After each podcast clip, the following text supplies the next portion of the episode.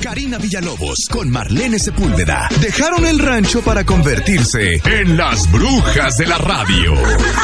Por los 40 Mexicali. 40. De rancho, de radio, de, de todo. Karina Villalobos está peleándose con los audífonos. Una pelea campal. Lo logré. Lo lograste. Fue Ay. inútil. Tú puedes, tú puedes. Ok. ¿Cómo estás? de bruja, muy bien. Fíjate Qué que bueno. tú vienes quejándote de... De, de, De todo. de todo. No, del transporte. del transporte. Pero creo que no hay mayor lujo en esta vida. Y mira, ni siquiera estoy pensando en esta ciudad, sino en general. Ajá. Para mí, cuando me preguntan cuál sería el mayor lujo, como saber que lo hiciste, güey. O sea, que la, la hiciste. Que llegaste así a un nivel high class. Nunca tener que manejar otra vez. ¿Tú crees? A mí me encanta Ah, manejar. no, en carretera me encanta. Odio manejar en la ciudad. Ya, ok. Odio. O sea, tener que salir en carro para cualquier estupidez, lo detesto. Y luego aparte, hoy tuve dos incidentes, el mismo, con diferentes, o sea, no pasó nada, pero... ¿Qué onda con estos revestimientos eternos que han hecho en las calles de que hay como un bordo entre la banqueta y ya el revestimiento? Sí. Y en dos ocasiones caí en ese hoyo. Hasta dije. O sea, Ya, la- claro, ya claro. le pasó algo al carro. No le pasó nada, pero, o sea, Sí, sí, sí. sentí el trancazote. El sustito. Y decías, la ciudad no está diseñada, es, es, eh, creo que eso de que la ciudad no está diseñada El para transporte no está diseñado. eh, sí, pero es la, esa es la gran mentira que nos han contado en las ciudades y es la gran mentira que nos han contado en el norte acerca de que es que es una ciudad que no puedes andar en transporte por el calor. Pues no, yo digo que sí. Yo, eh, vayan a Dubái. Ay. o sea, tranqui. Porque no van a Dubái, No, vean. no, no. Lo que pasa es que el calor no puede ser una condicionante para que la gente no tenga un transporte No. digno Te puedes adaptar. digno y al alcance de todos. O sea, por ejemplo, ahorita estábamos hablando el Moy y yo de que se supone que las ciudades del futuro, cuando haya urbanismo Ajá. más, más este Más pro. Más pro y que los gobiernos le metan a eso es que las ciudades deben ser ciudades de 15 minutos, pues, o sea, ciudades que a cualquiera de los puntos tú puedas llegar en máximo 15 minutos, porque sí, porque eso lo hace, no te inhabilita, si se te descompone el carro, no te inhabilita a que no puedas ir a trabajar, claro. O sea, Y bueno, aparte le da una calidad de vida que Mexicali lo tiene en gran medida. ciertas zonas. En ciertas zonas. O sea, por ejemplo, yo de mi casa a la agencia, de mi casa a la radio, te- eh, teóricamente, si no pasa algo extraordinario, hago pero menos de siempre te 15 falta- minutos. Pero a ti siempre te Ah, bueno, a, mí- a mí siempre me pasan cosas extraordinarias porque soy una persona extraordinaria. Pero generalmente sí hago unos 15 minutos. Aprox. O no, y menos. también depende de las horas. Exacto. Este, Sí, sí, sí. Sí, pero para mí hay dos grandes lujos. O sea, uno, no manejar. Y Tú otra. en Kendall yendo atrás con tus audífonos. Ah, sí, así. o sea, para mí eso sería- Living. No te imaginas, Juan. O sea, no, ni siquiera, o sea, me dan ganas de llorar de emoción de que eso fuera posible. Es en serio, o sea, solo imagina nunca tener que manejar, no tener que toparte, porque disculpen ustedes lo que voy a decir, pero lo voy a decir. Hijo, a ver si no me va A a, ver. lo agarra. A ver. Así no tendrías que toparte con una Promex que siempre está a punto de chocarte y que sabes que no te va a pagar. Es que son nada. los que chocan. A mí el que me chocó no tenía placas. O sea, era como. Siempre que están a punto de chocarme es una Amlopafa, una Anapromex, o sea, Anapafa. digo, Anapafa, chueco, fue Sí, chueco sí, el sí. asunto. Entonces, eh, o sea, entiendo, sí entiendo que se les dio esta venia para hacer legales sus carros, pero nos dejan Pero ya se pueden. Ya se pueden hacer legales. O sea, digo, está todo eso. Mis papás compraron uno que era americano y fueron y lo hicieron. O sea, ya tiene la placa, las placas de aquí, todo legal. Placas de aquí, no, no placas hechizas de una empresa que les dice que, o sea, mejor Ajá. hagan con de la Barbie. Es la misma. Es la misma. No son placas reales, no son unas placas. Sí, entonces, este, el problema de eso es que nos dejas desprotegidos a nosotros, o sea, a la gente que, que sí vamos Pagamos por- pagamos las placas. impuestos y Bueno, demás. Las debo, pero sí. Entonces, pues sí. No, yo siempre las pago porque me da, pa- o sea, siempre soy, soy la señora de enero. Ah, ya. Ya, sabes, ya. soy la señora que en enero va y hace todas esas Yo cosas soy de así gente con, grande. con el agua y, y el predial. Ah, el agua Eso también. sí, el agua y el predial. Y la, bueno, la luz la tenía este, domiciliada y se descompuso esa onda. Y bueno, ya voy, la, la pago. La trato de pagar en línea, nunca sirve. Es Qué asco ¿eh? de Es páginas tienen. Ahorita, ah, o con sea, todo lo que cobran, con lo que, con lo que me cobran un mes a mí de luz. Ya mandan a hacer el mejor sitio web. Sí, del es pésimo porque nunca sabes cuándo vas a tener suerte de que la página funcione, Exacto. que pase el pago, te cambias de, de, de navegador, no, No, tampoco. No, no, no. La app menos sirve. pésimo. ¿Por qué contratan gente tan, tan, tan poco talentosa para hacer esas cosas? No, y para cosas realmente importantes. ¿A poco no te ha pasado que, híjole, la luz, tengo que pagar la luz? Y en eso vas al cajero, porque hay como varios cajeritos Sí, en, sí. en la ciudad, vas al cajero y resulta que está están remodelando el asunto, ¿sí? Y luego vas a, a- total, recorres más o menos los cajeros, pero no puedes, eh, tratas de pagar en línea, pero no puedes, vas al banco y dicen, eh, no, no está la aplicación, o sea, no está disponible.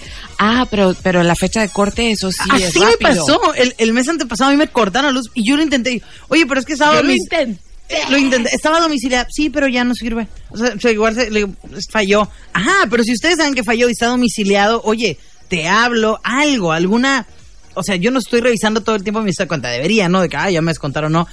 Y bueno, lo di, estuve un día ahí sufriendo, digo, no estaba haciendo tanto No, y calor además todavía. también, cuando uno va a domiciliar, es como ir a hacer una manda a, a- a la Basílica de Guadalupe, ¿sí o no? Sí. O sea, tienes que llevar mil papeles. Entonces, que de repente vote la domiciliaria y te digan, no, es que pues ya no se puede. O sea, Sí. hice, yo hice, yo hice mi parte. Yo hice, yo, yo lo intenté. Yo hice mi Yo parte para puse. que tú y yo seamos amigos. Sí. Oye, digo, hablando de, eh, digo, esto es lo, eso es lo menos, ¿no? Son, son la neta, eh, nimiedades comparadas con, ¿lo viste lo de, lo de Cancún? Creo que fue en Cancún. Lo de la niña. Carmen. Mira, no quise ver el video. eso No, yo- no vi el es video. Este tipo de cosas que luego no puedes desver. Sí, y lo que me tiene. oh, mira, vienes en tono, ¿eh? Porque voy a hablar de Mexican Curious. hoy. Mira, vámonos a, vamos a ir a, a corte porque tenemos control remoto y para que no me odien y entremos porque yo sé lo que es estar del otro lado. yo siempre del otro lado, así que vamos a irnos a corte y vamos a regresar con ese tema y algunos otros que trae Karina, así que no le cambies, yo soy Marlene Sepúlveda, estás aquí en Los 40. Marlene Sepúlveda en los 40 Mexicali 90.7.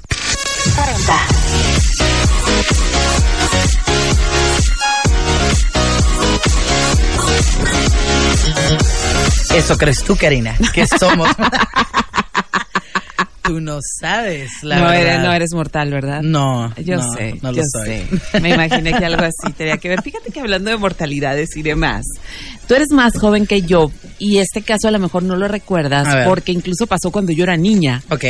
Y de repente es una de esas cosas extrañas que se quedan en la memoria colectiva, sobre todo de cosas que pasaron en los, a finales de los 80s y principios de los 90s, porque obviamente en aquellos tiempos no había internet y la agenda informativa se concentraba en, en, pues en pocos temas, ¿no? Claro. O no es que no pasara nada, simplemente cuando era algo muy importante, pues duraba muchos días eh, en los noticieros y demás. Y ahora no, ahora como hay tanta información En todos lados, de todo, pues cualquier noticia se siente vieja a los 15 minutos, ¿no? Ok.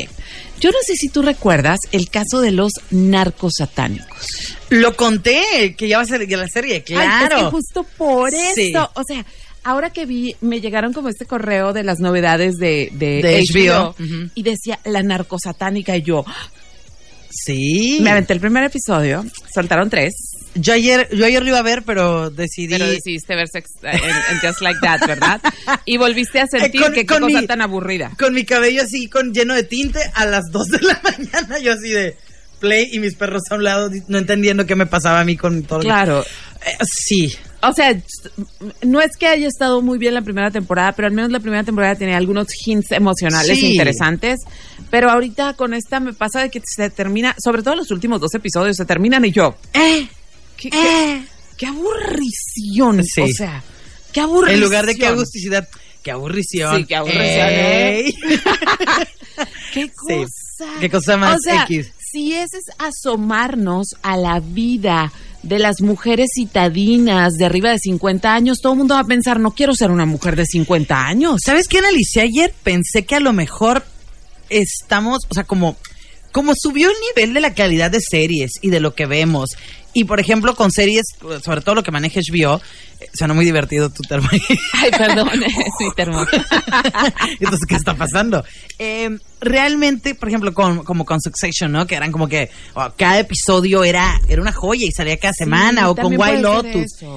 Siento que hay muchos episodios de Sex and the City que los pasábamos, pero como no teníamos esa expectativa, Sí, no teníamos, creo que no estábamos tan versados en guiones interesantes. Así es. Entonces era como, le dábamos como, digo, hay episodios muy buenos en, en, Sí, en Sex su and the momento, City, en su momento, pero, pero siento que es eso, que estamos teniendo unas expectativas súper altas para algo que pues nunca fue, o sea, si tuvo buenos episodios, a lo mejor esta temporada va a tener tres episodios buenos. Sí, pero que estos dos no lo son. O sea, qué flojera, de Sí. verdad, qué flojera, pero en fin, yo me aventé el primer episodio de La Narco Satánica. Sí, sí me sé la Y, historia. este, me imaginé que te la sabías porque pero te por, dark. sí, porque soy dark. Mm, Porque, porque Nadia me contó de todo eso. Es que está muy Del palo mayombe, de toda esa religión, de toda esa santería y de por qué fue que los, que los cachan. Y más que, o sea, más que eh, contarte hoy lo que tenía preparado, lo que tengo preparado, más que contarte acerca de los narcosatánicos, me llaman la atención muchas cosas eh, que creo que solo pueden pasar en México, ¿no? De repente, ¿no te ha pasado que somos como muy... Los mexicanos somos bien payasos y siempre decimos que no, no, no, es que los verdaderos asesinos seriales son los gringos, ¿no? O sea, nos asustamos mucho cuando vemos historias como Sí. de Chuna Bomber. Y en realidad creo que en México tenemos asesinos seriales mucho más rebuscados que lo que vemos en la, en la televisión gringa. Sin embargo, aquí nunca los agarran. Entonces no sabemos las historias, nomás sabemos como Sí. que sí, pues desaparecieron no sé qué tantas personas en tal año en tan colonia y se acabó. Siento que lo que hace muy interesante a los, a los asesinos seriales, digo interesantes, no, no. No atractivos. No ¿eh? atractivos. Bueno, aquí hay gente que se pone bien loca con los asesinos seriales. Sí, no, yo ¿eh? no, eh, cero. A mí no me parece ni sexy ni nada por el estilo. Eh, es como muchos de los casos que nos parecen interesantes es por la búsqueda, lo que hace la policía, cosa que aquí no tenemos. Sí, es que es, es armar un rompecabezas, ¿no? Entonces, por ejemplo, con el caso de los narcos satánicos, yo me acuerdo en su momento que te juro que era, o sea, como estas cosas que oí en la noche en el noticiero, que se volvió un escándalo porque, eh, ¿cómo se llamaba este tipo? Se llamaba Adolfo de Jesús Constanzo, Ah, que era el Constanzo, padrino, sí, sí, Constanzo. Eh, él había logrado ser como un brujo muy famoso porque sus clientes era gente muy poderosa. Ajá. Entonces como que había este chichat de que eh, se, cuándo se va a saber quiénes eran sus clientes, ¿no? Cosa que nunca, Nunca se, se supo, nunca se supo. especuló muchísimo acerca de quiénes eran sus clientes, que si eran políticos muy importantes, que si Yuri, que si la tigresa, que, o sea, pero nunca, nunca, nunca se supo a ciencia cierta y ese secreto, yo no sé si esta vieja, la narco satánica, va a soltar alguna que otra cosilla ahora en los documentales, porque a ciencia cierta no se supo. Y a lo mejor creo, ya, ves que ya, bueno, no sé si viste o si sabes, ella ahorita está luchando porque la liberen para irse, no que la liberen, sino que pueda tener, tiene problemas de salud, Ok. para que pueda... Eh, tener su condena en casa, en, arresto domiciliario. Este es una de las eh, de los casos de la antigua justicia mexicana, porque ahora nada más te pueden sentenciar a cadena perpetua, o sea, punto, cadena perpetua, Ajá. que es para toda la vida. Pero en aquellos tiempos todavía había numeralias acerca de los crímenes. Entonces, ella, eh, Sara Aldrete, está condenada a 647 años de prisión. A mí me encantaba más eso, suena más divertido. Suena, suena de Suena verdad. más intenso. O sea, ¿sabes a qué suena? A que te pusieron una piedra con cemento y te aventaron al mar. Sí. Así, Sí, suena sí, que nunca, nunca, no hay manera. Porque hay una gente que se confunde, piensa que la cadena perpetua es eh, para siempre, pero no a veces, ¿eh? Porque depende mucho de, de la justicia de ese país. Hay veces que dicen, bueno, pueden ser máximo 30 años. Ajá. Y bueno, si tienes 20 cuando te agarraron, pues a los 50 sales y sigues bastante joven. Ajá, No es o lo mismo también- que a cadena perpetua a los 70, pues ya, ya, ya. Sí, pues ya. Entonces, ¿qué pasa con esta vieja? Pues resulta, ahí es donde me, me viene a la luz, ¿no? Resulta que, no, es más, ¿qué partes contaste? Bueno, conté, conté lo que, de qué iba el, el documental, cómo fue que, que los agarran por este, por, por este morro gringo. Y porque, bueno, es que yo me sabía la historia que le tenían que quitar la columna. Ay, es que sí se la quitaron. sí, ajá, es era, sí era para quitaron. parte del palo mayombe, de Sí. todo eso. El punto de esto es que en realidad, eh, a mí lo que me llama la atención de cuando empiezas a delinquir, que no lo he hecho. Lo cuentas como, Como si en, fuera- mis, en mis inicios de delincuente, yo recuerdo. O sea, no sé cómo. Quisiera entender la psicología de estas cosas. Creo que por eso nos atraen mucho las historias de los asesinos seriales. Claro. Porque queremos entender la psicología de cómo una persona que en apariencia es como yo que se ve se normal. me va al monte de esta manera. Claro. Entonces resulta pues que este tipo ya sea palomayombe, ya sea sus brujerías y demás. Entonces, eh, lo primero que hacían para poder sentirse protegidos y lograr como los hechizos y demás, era robarse pues ahora sí que huesos y partes en los panteones, pero después ya dijo, no, si queremos que de verdad sea efectivo, pues tienen que ser personas vivas, no, no, no huesos viejos, ¿no?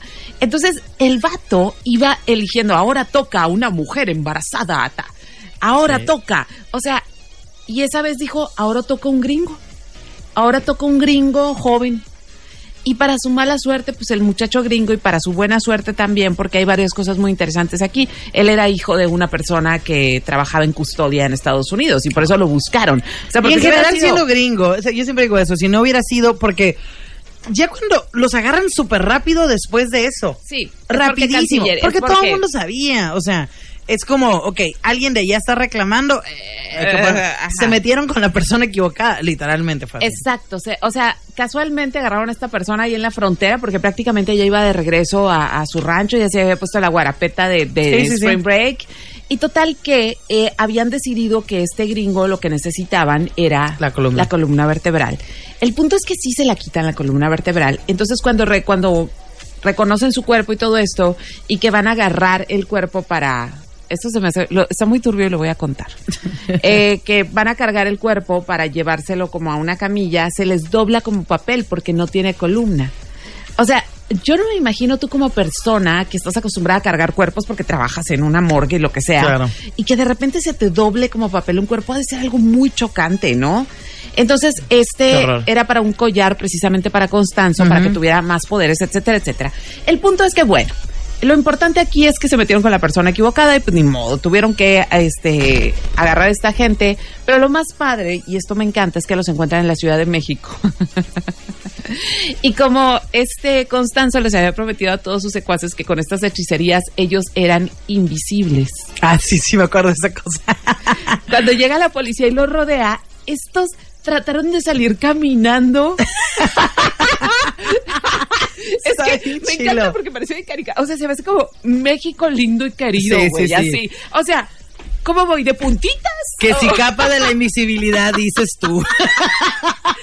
que si Harry Potter. Y disculpen que me ría, fueron crímenes atroces, pero me da mucha risa pensar como en, la en todos los oficiales alrededor y estos caminando como si nada, porque creían que eran invisibles porque juraban, juraban que este tipo los tenía muy protegidos, ¿no? O sea, le creían todo. Entonces el punto es que me parece muy interesante la historia en particular de Sara Aldrete, que se convierte en una bruja. Todavía no me sé bien su historia porque apenas vi un episodio. Pero más me impacta saber que cuando ella la meten a la cárcel tenía 24. Estaba súper joven. Tenía dos años siendo una bruja junto con Constanzo. Y es que, mira, no hace falta ser muy perverso para hacerte bruja a los 22, nomás hace falta tener 22, ¿no? O sea, yo imagino que a los 22 te impresiona mucho una cosa así, te la crees. Sí. Y te metes en el rollo y, no mides consecuencias, pues estás. Ahora sí que X somos chavos, ¿no? O sea. no, no pasa nada, hombre, ¿qué va a pasar? Ajá, entonces ella entra cuando tenía 24 a la cárcel, ya tiene más tiempo en la cárcel que lo que vivió en su vida Fuera. libre. Y parece, hasta donde vi la primera parte del documental, parece como que está muy cansada de que se haya hecho tantas especulaciones porque se decía que era pareja de él, que en realidad ella dice que nunca fue su pareja, que porque él tenía varias, o sea, parejas hombres y mujeres y que ella lo admiraba por sus poderes pero que no tenía que ver. Entonces, como que ella está muy cansada acerca de toda la especulación que se ha dado por años. Y por eso te digo, igual y suelta ahí algún, a lo mejor suelta algún poderoso que ya se murió, ¿no? Sí, porque, porque bueno, si, o sea, es que yo conozco. A ver, a ver. Yo conozco gente de la política local que van con brujos, pero enfocadamente. Ya te he contado yo. Sí, sí, ya te he contado. A mí eso me parece gente muy conocida. muy. Y, y, bueno, a mí, o sea, a mí que me queda, se me hace súper loco. Se me hace súper loco confiar en ese pedo. A mí se me hace súper. A mí me parece una burla tan grande que como ciudadanos trabajamos y pagamos impuestos para proteger y generar instituciones para que al final la democracia termine en las manos de un brujo, güey. O sea, que no sí, sí, que pasa.